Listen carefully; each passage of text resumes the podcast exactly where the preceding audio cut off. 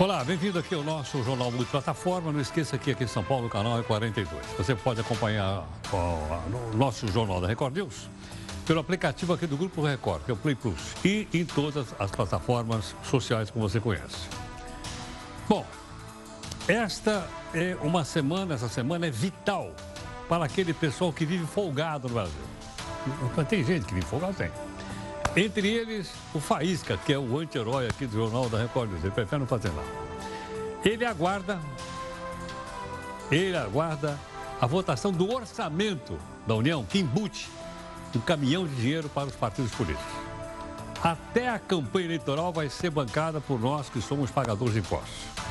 A bancada do PGG, que é o Partido dos Gatos Gatunos, já articula nos bastidores a aprovação.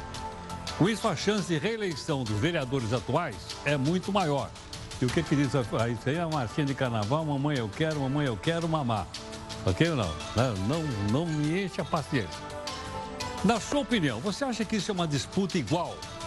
O cara já está na máquina com alguém que vai tentar uma eleição pela primeira vez? O que, que você acha disso? É igual ou não é? Não sei. A avaliação é sua, você me manda aqui no nosso Zap Zap, né? Que está aí, ó, 942-128-782. O nosso portal aqui do Grupo Record tem uma notícia que me deixou realmente com a pulga atrás da orelha. Cabral, que não é o navegador, né? É o corruptor, promete delação, promete devolver 380 milhões de reais.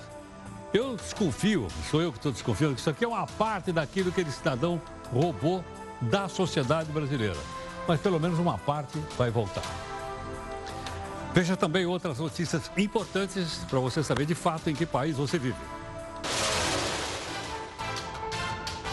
Juiz dá mais uma semana para a Polícia Rodoviária Federal retomar o uso dos radares móveis. A Boeing para de fabricar o avião que matou 346 pessoas em dois acidentes. A Justiça de São Paulo manda a Assembleia suspender aquele abonão de Natal de 3 mil reais para cada servidor. Mas será que eles vão devolver essa grana? Nosso convidado vai explicar. Esta semana é decisiva para um ataque no seu bolso. Eles querem 3 bilhões e 900 milhões de reais para o fundo partidário eleitoral. Está nas mãos do presidente Bolsonaro vetar. Promotores de uma rinha de cachorros são presos no interior de São Paulo. Vários animais foram sacrificados e outros resgatados. Afinal, qual é o crime que você comete quando você tem uma rinha de cachorro, de gado, etc, etc? Nosso convidado vai responder. Paulo Preto, suspeito de ser o caixa 2 do PSDB, mantém seus bens livre, leves e soltos. Livre, leve, solto, pra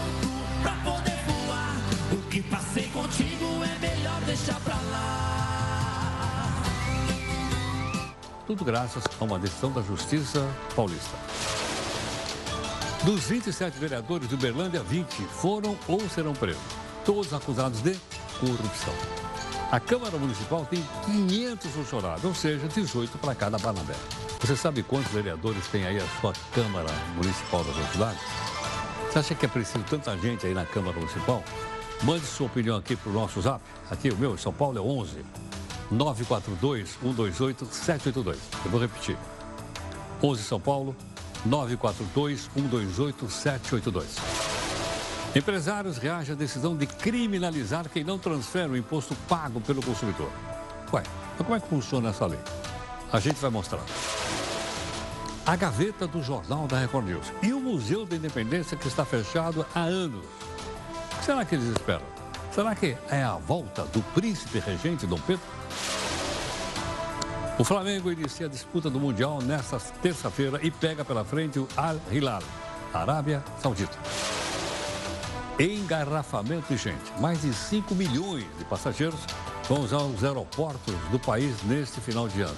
Se você for por Congonhas ou por Guarulhos, não esqueça que eles não têm laudo do Corpo de Bombeiro. Uma árvore mais antiga do que o descobrimento do Brasil. Pusemos ela no museu ou numa reserva ambiental? Não, cortamos para fazer cerca em Santa Catarina. Todas as linhas de ônibus de São Paulo vão aceitar cartão a partir do ano que vem. Vale para o débito e para o crédito.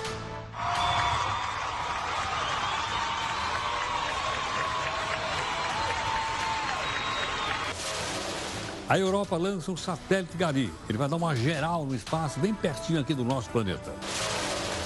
Veja aí a nossa embaixo do dia, essa flor originária de Itu. Ops, desculpa, não, pera um pouquinho, é pelo tamanho. Ela é de Sumatra. Dá uma olhadinha aí. Tem 3 metros de altura e pesa 75 quilos. Bem pesado. Este é o primeiro jornal multiplataforma da televisão. Através dela você pode participar das lives, fazer comentário, enfim, uma interatividade total aqui conosco e cobrar da gente sempre busca de isenção e busca de interesse público.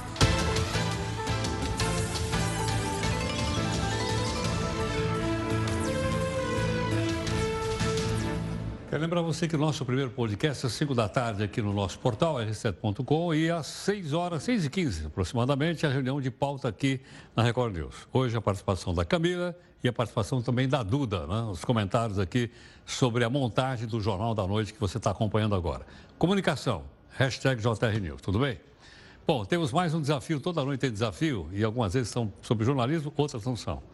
Hoje, o Eufrides, ele escolheu a jornalista Rebecca West, que diz assim, olha, jornalismo é a capacidade de vencer o desafio de encher o espaço. Vou repetir. Jornalismo é a capacidade de vencer o desafio de encher o espaço, né? Diz aqui a Rebecca West. Tudo bem? Bom, nós estamos também querendo saber qual é a sua opinião. É seguinte, você acha que a Câmara Municipal da sua cidade precisa de 500 vereadores, como Uberlândia, perdão, tem 500 funcionários? Aqui de São Paulo tem 2 mil funcionários. Foi todo mundo no prédio, o prédio cai. Manda para a gente aqui o seu comentário, né, que nós vamos eh, expô-los. Vamos agora mostrar na nossa primeira live. Vamos lá.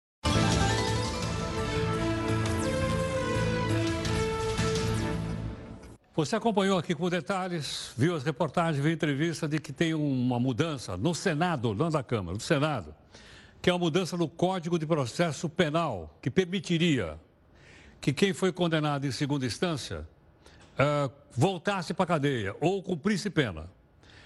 Bom, mas e aí? Vai para plenário ou não vai para plenário? Não era para ir no plenário. Nós precisamos ficar de olho nisso. Se nove senadores assinarem, ao invés de ir direto para a Câmara, vai para o plenário. Ok? Nós vamos. E se, aí vamos pegar o nome e mostrar para você. Mas, bom, mas se for para plenário, como é que esse pessoal vota? Nós estamos mostrando para você aqui, toda noite, um estado brasileiro. Já vimos vários. Pegamos já São Paulo, Minas, Mato Grosso, vários, vários deles. Hoje a gente vai mostrar o estado de Santa Catarina. Então vamos lá. Em Santa Catarina, pessoal da segunda instância. Eu vou mostrar só os, os senadores, porque senão fica muito complexo para a gente entender. Olha só. Deixa eu ver aqui, tal, tal, tal. Uh, senadores. Os três senadores de Santa Catarina, Dário Berger, Espiridião Amin, que todo mundo conhece, que tem aquela vasta cabeleira. Estou brincando, ele é careca. E o Jorginho Melo, os três são favoráveis ao projeto. Não tem nenhum indeciso, não tem nenhum contra. Aí os três de Santa Catarina são favoráveis. Se está certo ou se está errado, é por sua conta. 40 pessoas foram flagradas numa rinha. Eu conhecia o nome de rinha de galo, olha rinha de cães, num sítio aqui da região da Grande São Paulo. Bom, o pessoal foi preso, depois de uma audiência de custódia, uh, foram soltos. Só um ficou em cana, em xadrez. É o organizador lá, que teve prisão preventiva decretada. Entre as pessoas, por incrível que pareça, tinham cinco estrangeiros que tiveram passaporte retido, dois médicos veterinários, eu suponho que é para tratar dos cães machucados, e eles aplicavam medicamentos animais para que voltassem a brigar. Dá uma olhada. Dos animais resgatados, oito foram trazidos para esta ONG na Grande São Paulo. Três cães permanecem em estado grave e outros três ainda se recuperam dos ferimentos. Dois cachorros morreram. Eles estavam na arena durante a rinha quando os policiais chegaram. Os animais eram instigados a brigar até a morte para divertir apostadores nesta chácara em Mairiporã, na região metropolitana de São Paulo. Um torneio internacional que tinha camiseta e troféus para os ganhadores. 41 pessoas foram presas em flagrante. Os policiais encontraram animais mortos e até assados numa churrasqueira. A médica veterinária acompanhando, que ela disse que aquilo lá era carne de cachorro, tinha um garfo, a faca ali do lado ali. 41 pessoas vão responder agora por jogos de azar, maus tratos aos animais com agravante de morte e associação criminosa. Tanto os médicos veterinários como os organizadores quanto as pessoas que estavam ali participando dessa rinha podem ser condenados. A pena, uma vez eles processados e julgados, passe dos seis anos de reclusão. E olha, quem está gentilmente aqui conosco é Maíra Vélez, presidente da Comissão de Defesa dos Direitos dos Animais. Né? Ela gentilmente aqui participando conosco para a gente conversar um pouco sobre esse tema. Maíra, muito obrigado pela gentileza. Bem-vinda aqui no jornal. Prazer em conhecê-la. Muito Obrigada, obrigado. É um prazer. É, salvo engano, é, as brigas de galo, elas vêm lá do período colonial brasileiro. Não só no Brasil, mas na América toda, América Latina. E o presidente que mandou um projeto proibindo briga de galo, você não era nascida, chamava-se Jânio Quadros. Jânio Quadros. Tá? Ele proibiu briga de gado. De lá para cá, as brigas de gado continuaram como se nada tivesse acontecido. Exatamente. Me lembro de um publicitário, grande publicitário, milionário, que foi preso na Bahia, participando que ele era, é, como é que eu vou dizer assim, adepto da. É, é, eu estou falando do Duda Mendonça. Foi preso lá. Agora, briga de cachorro, até com gente de fora, é novidade. O que, que é isso? Olha, Heródoto, infelizmente, algo que acontece de maneira reiterada no Brasil, tá? Isso vem de outras culturas, é muito comum na China, nos Estados Unidos, em bairros asiáticos, enfim, no México, e eu acho que isso é espalhado por todo mundo. Para você ter uma ideia, nós temos um senador da República que defende a prática, o nome dele é Teomário Mota, ele me falou Como abertamente. Chama? Teomário Mota. O Teomário Mota? Ele Pô, vamos anotar e vamos dar um espaço para ele defender aqui a... É, né? Agora o outro lado. Senador Teomário Mota. Teomário nós, vamos, nós, vamos, nós vamos convidá-lo para falar. Ele me falou numa audiência pública que falava sobre um código de bem-estar animal no Senado da República, que era o instinto do galo brigar. Só que a gente sabe que há uma série de alterações genéticas, há um melhoramento feito em laboratório, eles dão hormônios para esses animais, dentre outras substâncias anabolizantes. E com os pitbulls acontece a mesma coisa. Para quem já teve cão da raça pitbull, que é o meu caso, pode dizer que eles são extremamente dóceis com pessoas pessoas é que eles exigem uma responsabilidade maior do tutor, né? Então a gente fala hoje tutor porque os animais, dentro de um conceito do direito de família hoje, são considerados entes da família, família multiespécie, como é dito pelo Instituto de Direito Brasileiro de Família. Então, ao mesmo tempo que você tem uma sociedade caminhando para tratar bem aquele seu pet que vive dentro de casa, você tem organizações criminosas que acabam ganhando muito dinheiro em cima de tráfico de animais silvestres silvestres e rinhas. E, tem aposta também ou não? Tem aposta e é, e é muito dinheiro apostado. Muito dinheiro viu? apostado. Você vê que eles aprenderam valores montantes em dólares, né? Então são muitas vezes pessoas de outros países que vêm e também os nossos aqui. A gente tem rinhas de pássaros pequenos, até de canarinho da terra rinha de cães. Uh, isso acontece muito no Irã também. Eles no Irã? No Irã. É Sabe que eu tive típico. no Irã? Eu tive. Tive uhum. 15 dias. Eu, nunca, eu não sabia. Nunca... Pois é, não é uma atividade que os governos e os países gostem né, de mostrar, ah. porque realmente não é bonito né, você ter... Isso é uma prática de crime de maus tratos, Heródoto. Então, dentro da lei de crimes ambientais, o artigo 32 prevê que qualquer tipo de é, ferimento, mutilação, maus tratos ou abuso contra um animal, independente dele ser silvestre, silvestre doméstico é crime.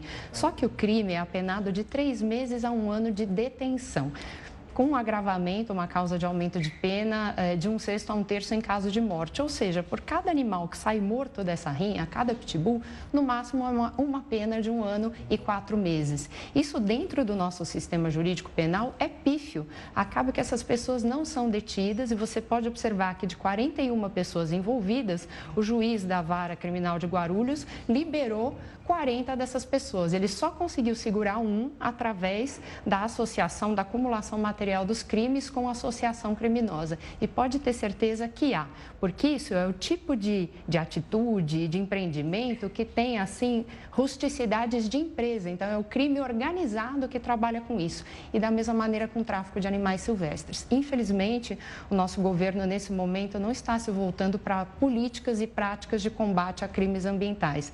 nós estamos em enfrentando verdadeiros retrocessos e desmontes de políticas que já vinham sendo estabelecidas, ainda que a passo de tartaruga, Heródoto. Mas, mas, mas a população brasileira não está mais esclarecida pessoal não tem mais acesso à informação. Agora eu tenho aqui o celular no meu bolso, eu vejo o jornal no celular, tudo mais. Sem dúvida. Isso é uma vantagem porque as pessoas hoje denunciam, Heródoto. Então, tanto a comissão da Ordem dos Advogados do Brasil, de São Paulo, que eu presido, como a nacional, presidida pelo Dr. Reinaldo Veloso, recebe muitas denúncias. E nós encaminhamos para as autoridades. Tem um disco de denúncia ou não? Infelizmente, não. São porque Paulo tem, tem tinha. aquele tradicional do 181, não é isso? Exatamente. Que é Esse é para denúncia anônima. Uh, 190 em caso de flagrante. Se você observar uma rinha de cães com maus tratos, porque é uma crueldade intrínseca, você pode discar um 90. E nós temos os batalhões da Polícia Ambiental, que geralmente atendem com muita atenção. O grande problema que se configura é que você desmonta com uma boa inteligência policial essas ações e para onde você destina esses cães? Eles vêm mutilados, debilitados, são animais caros, é importante dizer, as são ONGs caros. muito caros. Ter um pitbull não é barato, ter um Rottweiler não é barato. As pessoas acabam comprando esses animais por modismo, não conseguem cuidar e abandonam nas ruas ou em rodovias. O destino desses animais vão ser canis não legalizados, que vão reproduzir em demasia, maltratar ou então essas rinhas horrorosas. Então, quando você pretende ter um animal, é importante pensar num princípio cidadão básico que se chama é, guarda responsável de cães e gatos. Você se prepara para tê-los por 15 a 16 anos da sua vida com todos os cuidados, porque hoje ele precisa disso e caso você abandone, você incorre também nas penas do crime de maus tratos e pode ser punido. Tem também um projeto lá que diz que o animal não é uma coisa, não é um objeto, é isso Exatamente. ou não? Exatamente. Então ele seria considerado que tipo de ser? Pois é, ele tem uma natureza jurídica que a gente chama em direito de sui generis. Isso é um nome que a gente dá quando ele não é nem uma pessoa nem um bem. É ah. algo diferenciado. Seria o que? Um ser ciente? Um ser senciente, exatamente. Em 2012, em Cambridge, vários neurocientistas, incluindo Stephen Hawking, se reuniram e chegaram à conclusão que os animais, eles percebiam o estado de emoções e das coisas de maneira consciente. Era muito além do que a gente imaginava. Para nós que lidamos e amamos os animais, enfim, nós acabamos percebendo isso através do olhar, do comportamento, da etologia, mas para quem é mais distante, precisou a ciência se manifestar.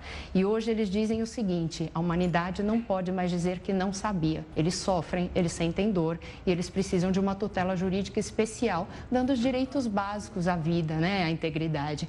Infelizmente, hoje, quando você maltrata um animal, Heródoto, ele não é a vítima, é incolumidade pública. Então, na verdade, as pessoas se sentem feridas no seu sentimento por ele ser atacado.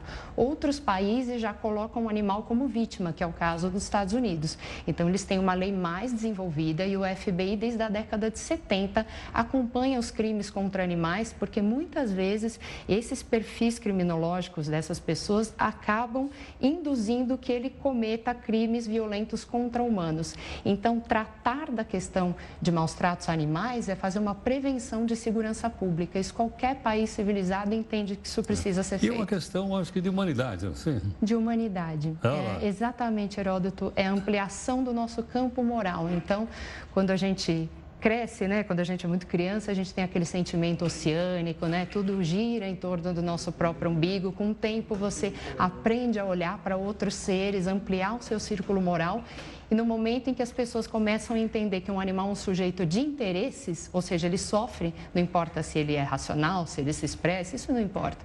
Ele passa a ser sujeito de direitos. E essa lei que você citou, ela está pendente de sanção pelo presidente da República. Ah, já está? Está. Ah, vamos atrás. Então, olha, o presidente fica aqui. Vamos ligar para o seu pedido. Jair, vamos falar com o seu Jair. Como Sem é que é? Sem dúvida. Inclusive, ele prometeu a criação de uma secretaria aí de defesa dos direitos dos animais e nós estamos aguardando. Maíra. Muito obrigado pela Muito gentileza. Obrigada Muito obrigado por ter vindo. Muito grato.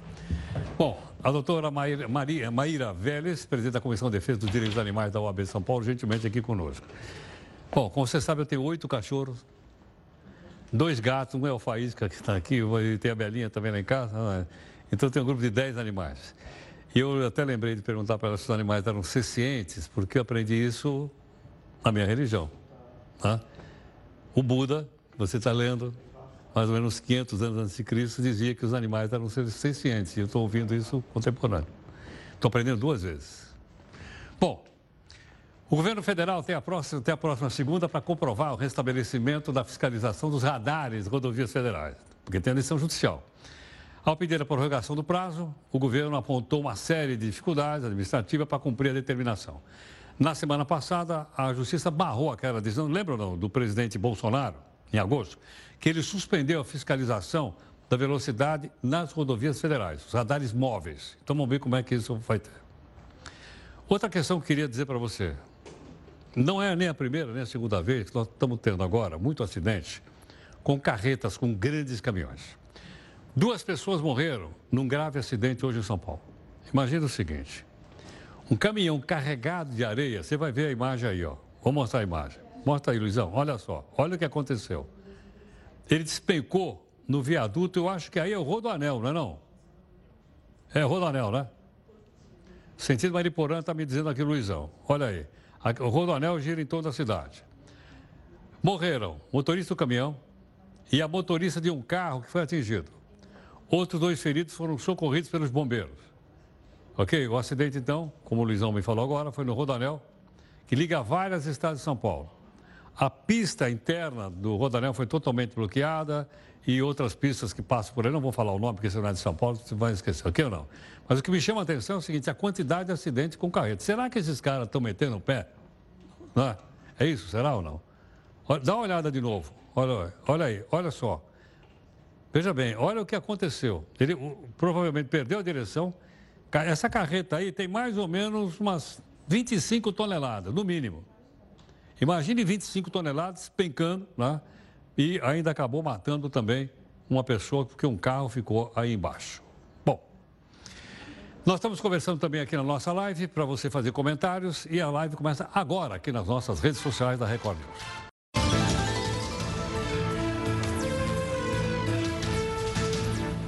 Temos uma informação que está sendo apurada agora para a gente da redação com a Jéssica Veloso. Jéssica, qual é a informação que você tem aí? O Heródoto, a gente acabou de descobrir que um, parte de um prédio desabou no comecinho da noite, ali na região de Barueri, é, Grande São Paulo, né? Sete pessoas ficaram feridas, foram levadas ao hospital e uma está desaparecida. Como estava em construção, essas pessoas estavam trabalhando no prédio no momento da queda. E aí eles estão lá, os bombeiros, é, fazendo buscas para ver se encontram essa última pessoa. A gente só tem isso de informação até agora.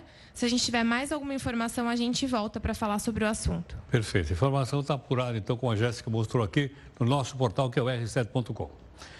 Neste final de semana, mais de 5 milhões de pessoas devem embarcar nos aeroportos do Brasil. Segundo a Infraero, o número é maior do que o ano passado. O pessoal está voando de avião, hein? Olha, está se mangando. A Infraero está preparando um ensino especial de monitoramento para atender essa demanda. Um deles é funcionários identificados com coletes amarelos, aptos a orientar. Olha que maravilha, é, né? Os embarques e desembarques. O maior fluxo de passageiros deve ser nesta semana. Detalhe: o aeroporto de. Vou repetir: o aeroporto de Guarulhos e o aeroporto de, de Congonha não tem laudo pericial, não tem laudo do bombeiro. Não é legal, não? E olha, quem gosta de viajar mesmo são os nossos parlamentares. Vamos dar uma olhada? Há trabalho, hein, gente? É há trabalho. Não é assim, não. É primeira classe? É primeira classe porque não pode chegar cansado lá. Como é que vai chegar cansado lá e não consegue trabalhar? Vamos lá. Fórum Parlamentar de Pesca. Uau! Aquicultura. que será que é isso? Da América Latina e Caribe. Em Cartagena, na Colômbia. Cartagena é uma cidade uma cidade colonial, maravilhosa, muito perto daí, maravilhosa, maravilhosa. Então, quem é que foi trabalhar lá? Vamos olhar então, viramos aqui o deputado José Ayrton Félix Cirilo e o deputado Kleber Verde, os dois foram trabalhar lá, em Cartagena. Será que eles gostaram lá de Cartagena ou não? Enfim, grana para pagar as passagens dos nossos queridos parlamentares sai do nosso bolso. Olha só, eu estou falando para você que vai virar 2,5. 2 trilhões e 390 bilhões. Nós estamos no dia 16, daqui uns três dias vai virar para 2,5 trilhões bilhões de reais. A Justiça aqui de São Paulo suspendeu o pagamento. Está lembrado? A gente contou a história aqui. Bônus de final de ano da Assembleia. Eu não recebi. Eu queria. Cada um dos 3.266 funcionários recebeu R$ 3.100 de bônus. Pouca coisa, gastou uns 10 milhões de reais. A decisão atendeu uma ação popular movida pelo, pelo advogado, o doutor Rubens Alberto Gatti Nunes, que está aqui Rubens, obrigado por atender aqui o Jornal da Record News. Heródoto, boa noite, obrigado pela oportunidade, é um prazer falar com você. E queria aproveitar para mandar um abraço para todos os telespectadores, é muito bom estar falando com vocês aqui nessa noite. Muito obrigado. Bom, Rubens, bom, aí o que a justiça, o que, que a justiça decidiu até agora? Eles vão pôr essa grana no bolso, não vão pôr essa grana no bolso, como é que é? Então, Heródoto, foi uma liminar, a gente distribuiu a ação na sexta-feira, perto da, perto da hora do almoço, certo? Explicando que a ação, o ato da mesa diretiva da Assembleia Legislativa, fere o princípio da legalidade, o princípio da moralidade, o princípio da finalidade. Afinal de contas, não existe qualquer base legal para criar esse bônus. Não existe uma lei que permita ao presidente da Assembleia simplesmente distribuir 10 milhões de reais para todos os funcionários, porque assim ele entendeu que deveria fazer, porque houveram economias durante o ano. Inclusive, é importante lembrar que essa economia ela veio justamente de deputados, como os deputados do Novo, do Arthur Moledo do Val, mamãe falei, que economizam muito no gabinete. Esse, esse dinheiro ele sobra no caixa da Assembleia por conta dos repasses que são os duodécimos. Essa sobra deveria voltar para o Poder Executivo para ser investido é, em obras, em saúde, educação. A gente sabe que está tá muito precária no Estado, principalmente na capital, no Estado de São Paulo. Mas o que acontece? O presidente, ao invés de devolver esse dinheiro, ele foi lá e resolveu gastar com bônus de Natal. A, a Justiça acatou a tese que eu apresentei na petição, ela entendeu que seria o princípio da legalidade, da moralidade e suspendeu de pronto o bônus. Algumas pessoas podem ter recebido o bônus, e aí vai gerar uma celeuma jurídica, porque essas pessoas terão que devolver, e se o dinheiro não for devolvido para o Caixa da Assembleia Legislativa e depois do, do Executivo do Estado de São Paulo, do governo, é, o presidente e a mesa diretiva podem responder, inclusive, por improbidade. Agora, Rubens, quando eu recebo um bônus e não um aumento salarial, o bônus paga imposto? Não, não, ele é isento de imposto. É como se fosse o vale alimentação. Na prática, ele pegou o vale alimentação e deu um, um sobrevale seis vezes maior do que o que os funcionários costumam receber no, no dia a dia. Isso vai isento de INSS, vai isento de, INSS, de FGTS, vai isento de tudo. É um dinheiro limpo ali para ser gasto como eles bem entendessem. Era uma manobra, né? Agora, todo mundo recebeu, os concursados e aqueles é, nomeados? Sim, absolutamente todos os funcionários da Assembleia foram agraciados aí com esse bônus. Só os deputados parlamentares não receberam, já tem também volumosos salários ali com uma série de privilégios, mas funcionários da Assembleia que inclusive recebem acima do teto legal. A gente sabe que em caso de funcionário que acumula função, acumula bônus, acaba recebendo ali às vezes mais de 20, 25 mil reais, alguns chegam a superar 30 mil reais, verdadeiras fortunas em forma de salário e ainda seriam agraciados com esse bônus. Enquanto você para e pensa, tem muito trabalhador aí que ganha mil reais por mês, um salário mínimo, e chega no Natal, se comprar dois frangos para ser de Natal, às vezes acaba ficando sem comida durante a semana. E são essas as pessoas que mais pagam imposto e que suportam a carga tributária para ter esse tipo de farra, esse tipo de regalia na Assembleia. É um absurdo. Rubens, quem é que autorizou o pagamento?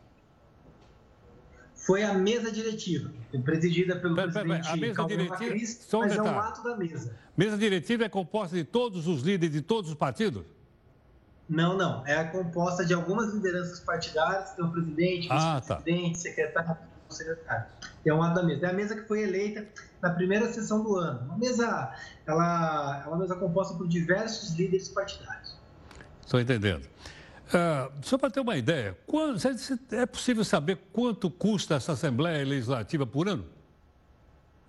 Ela tem um custo de alguns bilhões de reais. Eu não lembro exatamente a cifra, mas é, ela tem um custo muito volumoso. Quando a gente para para analisar, o salário de cada deputado é extremamente alto e junto disso vai uma série de privilégios, como motorista oficial, como carro oficial, auxílio combustível, auxílio moradia, enfim, todo quanto é tipo de benefício. A Assembleia, segundo o que a gente podia apurar, ela custa 1,3 bilhões de reais é, por ano. A Assembleia de São Paulo é a Assembleia mais cara do país. Ela tem um número muito grande de deputados e todos eles com muitos benefícios, muitos privilégios. Aí uma pequena economia que sobrou desse 1,3 milhão, que é algo em torno de 88 milhões de reais, eles ainda resolveram pegar 10 milhões e simplesmente distribuir entre os funcionários, porque assim eles quiseram. Rubens, a Assembleia de São Paulo é a segunda mais cara do Brasil. A, a primeira é Minas Gerais com 1 bilhão e 600 milhões de reais.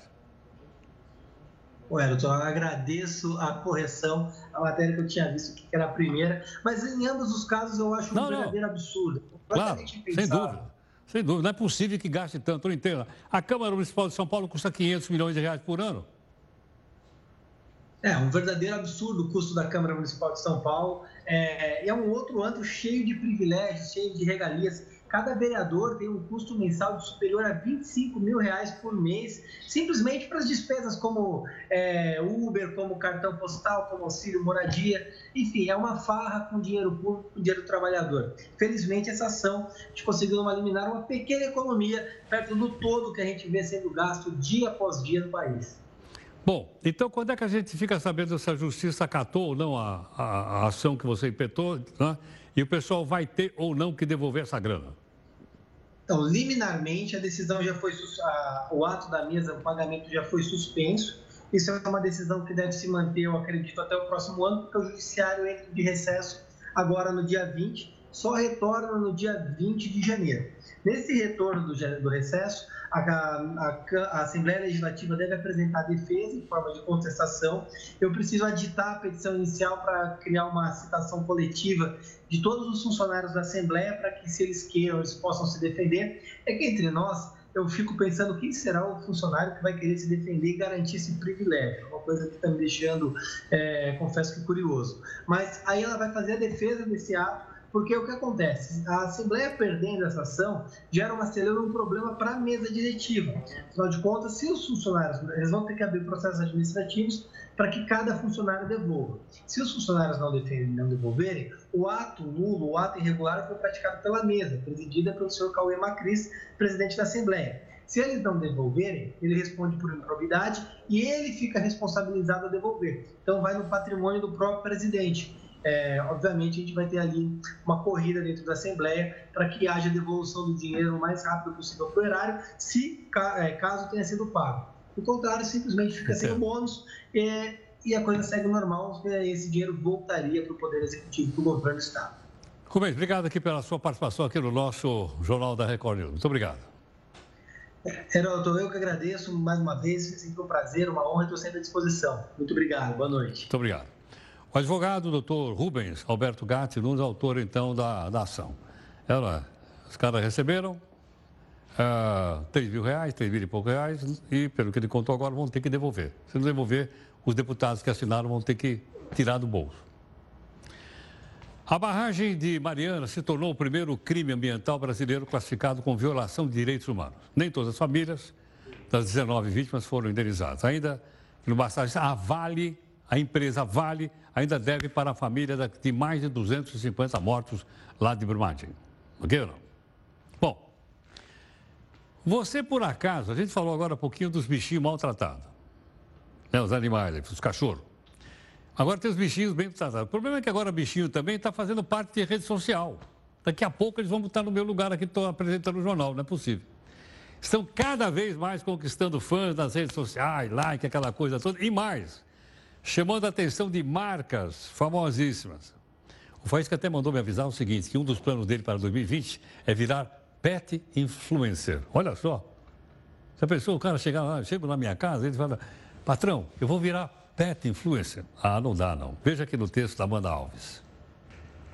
Eles já estão acostumados com as câmeras. Fazem pose, tiram selfies, têm milhares de fãs e movimentam muito dinheiro em todo o mundo. Eles são os pet influencers, bichinhos de estimação que têm perfis nas redes sociais, comandados pelos tutores. As postagens mostram o dia a dia dos animais e atraem parcerias com marcas. É que o mercado pet só cresce a cada ano. Só em 2018, o setor movimentou mais de 30 bilhões de reais no Brasil e assumiu a segunda posição em faturamento no mundo, ficando atrás apenas dos Estados Unidos. Não é à toa que já tem bichinho virando celebridade ganhando dinheiro e vejam só, até criando perfil no LinkedIn, a maior rede social profissional do mundo.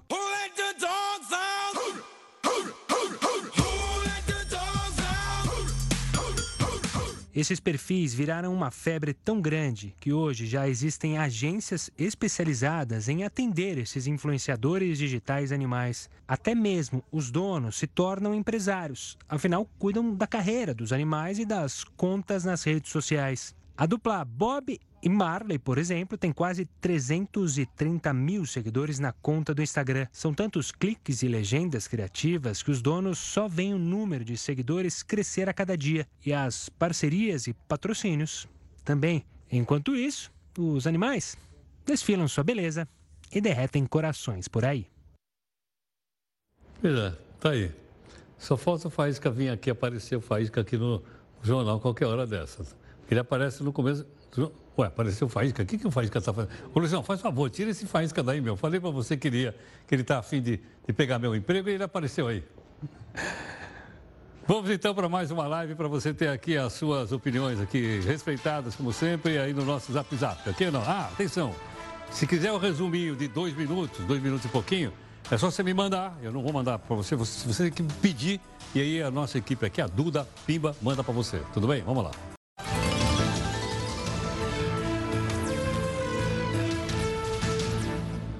O relator geral do orçamento do ano que vem, o deputado Domingos Neto, decidiu propor nesta segunda, hoje, uma redução no valor. Ai, que beleza!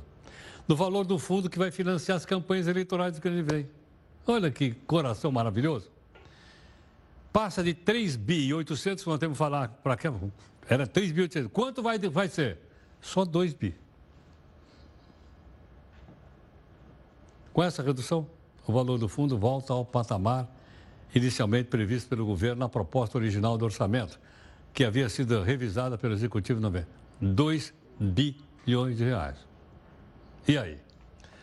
Bom, é necessário ou não é necessário? Tem duas opiniões, a gente sempre tem procurado respeitar todas. A nossa primeira convidada é a deputada Adriana Ventura, que pertence ao partido chamado De Novo e ela é de São Paulo. Deputada, muito obrigado aqui por atender o Jornal da Record News. É um prazer falar com você, Heródoto. Obrigado. Bom, Adriana, e aí? Da onde nós vamos tirar esses dois bi? Parece aquela história do bode na sala. Botaram o bode de 3,800 na sala, a turma gritou, eles tiraram o bode, não, né? E ficou o bodinho de 2 bi. Então, mas você sabe que para tirar o bode foi, deu um trabalho enorme e ainda está dando, porque aqui a gente tem uma resistência é, nós mesmos fizemos um, um, um abaixo assinado enorme, com muitos deputados assinando contra o aumento do fundo. Na CMO também fizemos um trabalho para que isso não fosse aumentado, porque não é momento para aumentar fundo nenhum, não é mesmo, Heródoto? Sem dúvida. Agora, tem dinheiro em caixa para poder fazer isso ou não tem? Então, olha, você sabe que eu não participo da comissão de orçamento especificamente, mas quando eu estive na comissão de orçamento, até, até para discutir tudo isso, porque assim, consta do orçamento um valor para o fundo eleitoral. Quando foi aumentado, é, eles falaram que ia tirar dos lucros das estatais, aquela discussão que deu um bafafá horroroso. Mas qual que é a grande situação aqui? A gente pode discutir se pode aumentar ou não. Mas o fato é que o fundo existe. Eu estou falando, eu sou de um partido que não usa recurso público é contra o fundo eleitoral. Mas o que a gente está discutindo aqui é o aumento, certo? Porque na última vez, e na, na última eleição, o valor era 1,7 bi. Aí foi aquela discussão para quanto vamos aumentar, e o que os deputados falam, e muitos líderes partidários falam, bom, mas como é que a gente vai fazer campanha de 5.500 municípios para eleger tantos prefeitos, tantos governadores com o mesmo valor? Né? Então, daí aumentaram, o governo tinha mandado 2,5. Né? Depois a gente pediu para fazer revisão, que foi detectado, a gente protocolou um pedido de revisão de valor, baixou para 2. Depois tentaram subir para 3 bilhões e 800 milhões, o que é um absurdo. E eu acho que com essa pressão, algum, vários deputados de vários partidos se mobilizaram aqui, é, no nosso abaixo-assinado pedindo Uh, para não aumentar o fundo. Nós ainda estamos coletando, porque até amanhã não sei se vamos ter surpresa ou não. Então, uh, continuamos coletando assinaturas, já temos 160 assinaturas de deputados e senadores que são contra o aumento do fundo e querendo, exigindo votação nominal para isso. E o fato é que o que agora está correndo é que vai será 2 bilhões, graças a toda essa movimentação e toda essa mobilização e a sociedade brigando declinaram do 3,8 bi e agora a ideia é que fique nos 2 bilhões que foi proposto pelo governo. Agora, Adriana, é fato também que uma parte desse dinheiro estava vindo da, da área da saúde, outra parte estava vindo da área da educação, para poder juntar os 3,8 bi? Então, tá? existe agora muita discussão em cima disso, porque as pessoas, porque na nossa, na nossa colocação, as pessoas que falam, ah, não, mas não está tirando da saúde, educação, é claro que está. É claro que está. Por quê? Você aqui, o que, que nós fazemos? Elegemos prioridades, elencamos as prioridades e tomamos decisões, certo? Aonde alocar o recurso. Aonde alocar recurso é uma decisão. A partir do momento que não temos dinheiro suficiente para a educação, para a segurança né, e para a saúde, é claro que você colocar numa campanha eleitoral é uma decisão e é uma priorização, que na nossa visão é errada.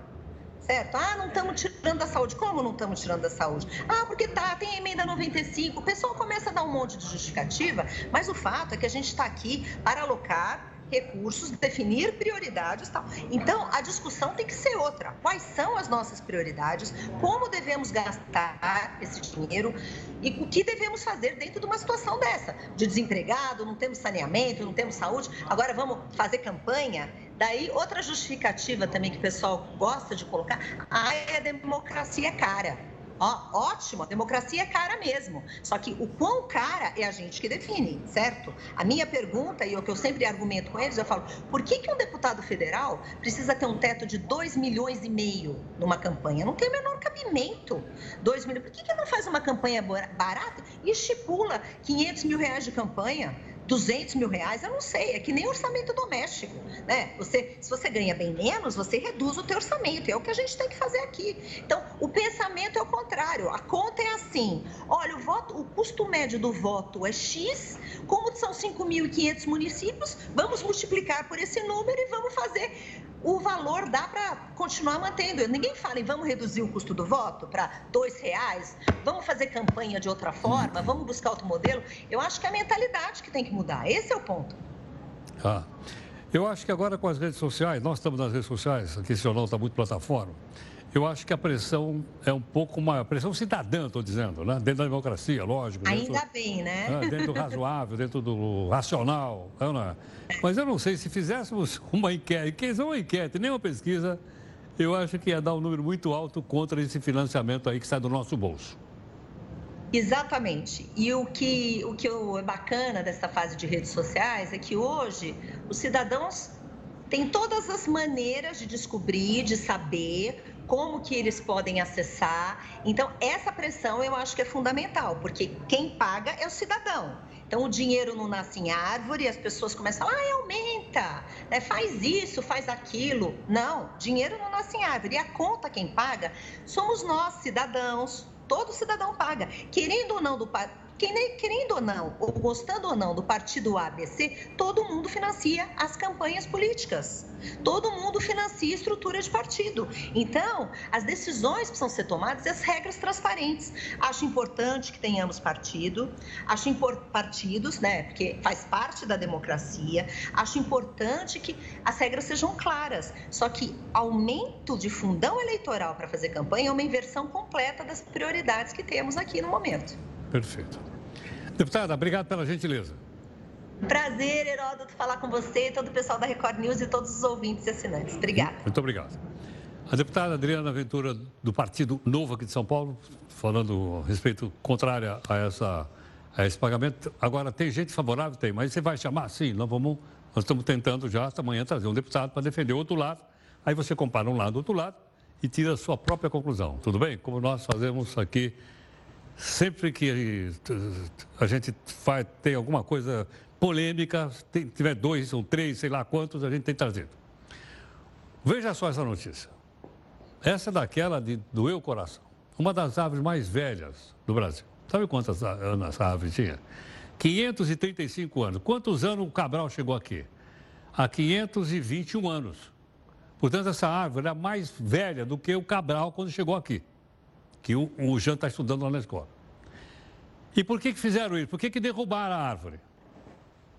Para transformá-la em cerca. A árvore é uma embuia, uma embuia que já está ameaçada de extinção. Ela era tão alta como um prédio de 10 andares. Larga a ponte só conseguia ser abraçada por seis pessoas juntas. Imagina o tamanho. Ninguém foi preso por crime ambiental. O pessoal da polícia chegou lá, olha ela aí, ó. Olha o tamanho da árvore. Denúncia, nenhum suspeito foi identificado. Os responsáveis pelo terreno onde ela estava foram multados. E fica isso, por isso mesmo. A árvore era símbolo de Santa Catarina e, de acordo com os policiais militares, virou cerca. O crime foi cometido num terreno de Vargem Bonita. Mas só agora a análise identificou que a árvore teria ao menos 535 anos. Por causa da exploração desenfreada, estou falando aí que ela está ameaçada de extinção. Ou seja, são proibidos qualquer tipo de corte da embuia. E Santa Catarina perdeu o seu ciclo. Não, não, perdeu. Voltamos rapidamente a falar sobre o caso daqueles cachorros usados para fazer rinha em Mariporã. O Conselho Regional de Medicina Veterinária do Amazonas se manifestou.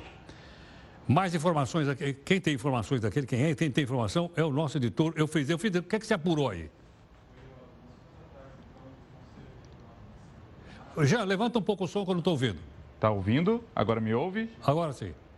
É, Heródoto, é o seguinte, nós fomos então atrás do Conselho Federal de Medicina Veterinária e nós descobrimos que o Conselho Regional de Medicina Veterinária do Amazonas é quem vai participar dessa questão aí do, da rinha dos animais, né? Por que, que é o Amazonas que entra nisso? Porque o profissional que foi citado, que possui o registro para atuação, ele é do Amazonas. Então o Conselho vai entrar através dos departamentos competentes para tomar as medidas necessárias para apurar os fatos e aí vai tomar as providências que são cabíveis em relação à ética.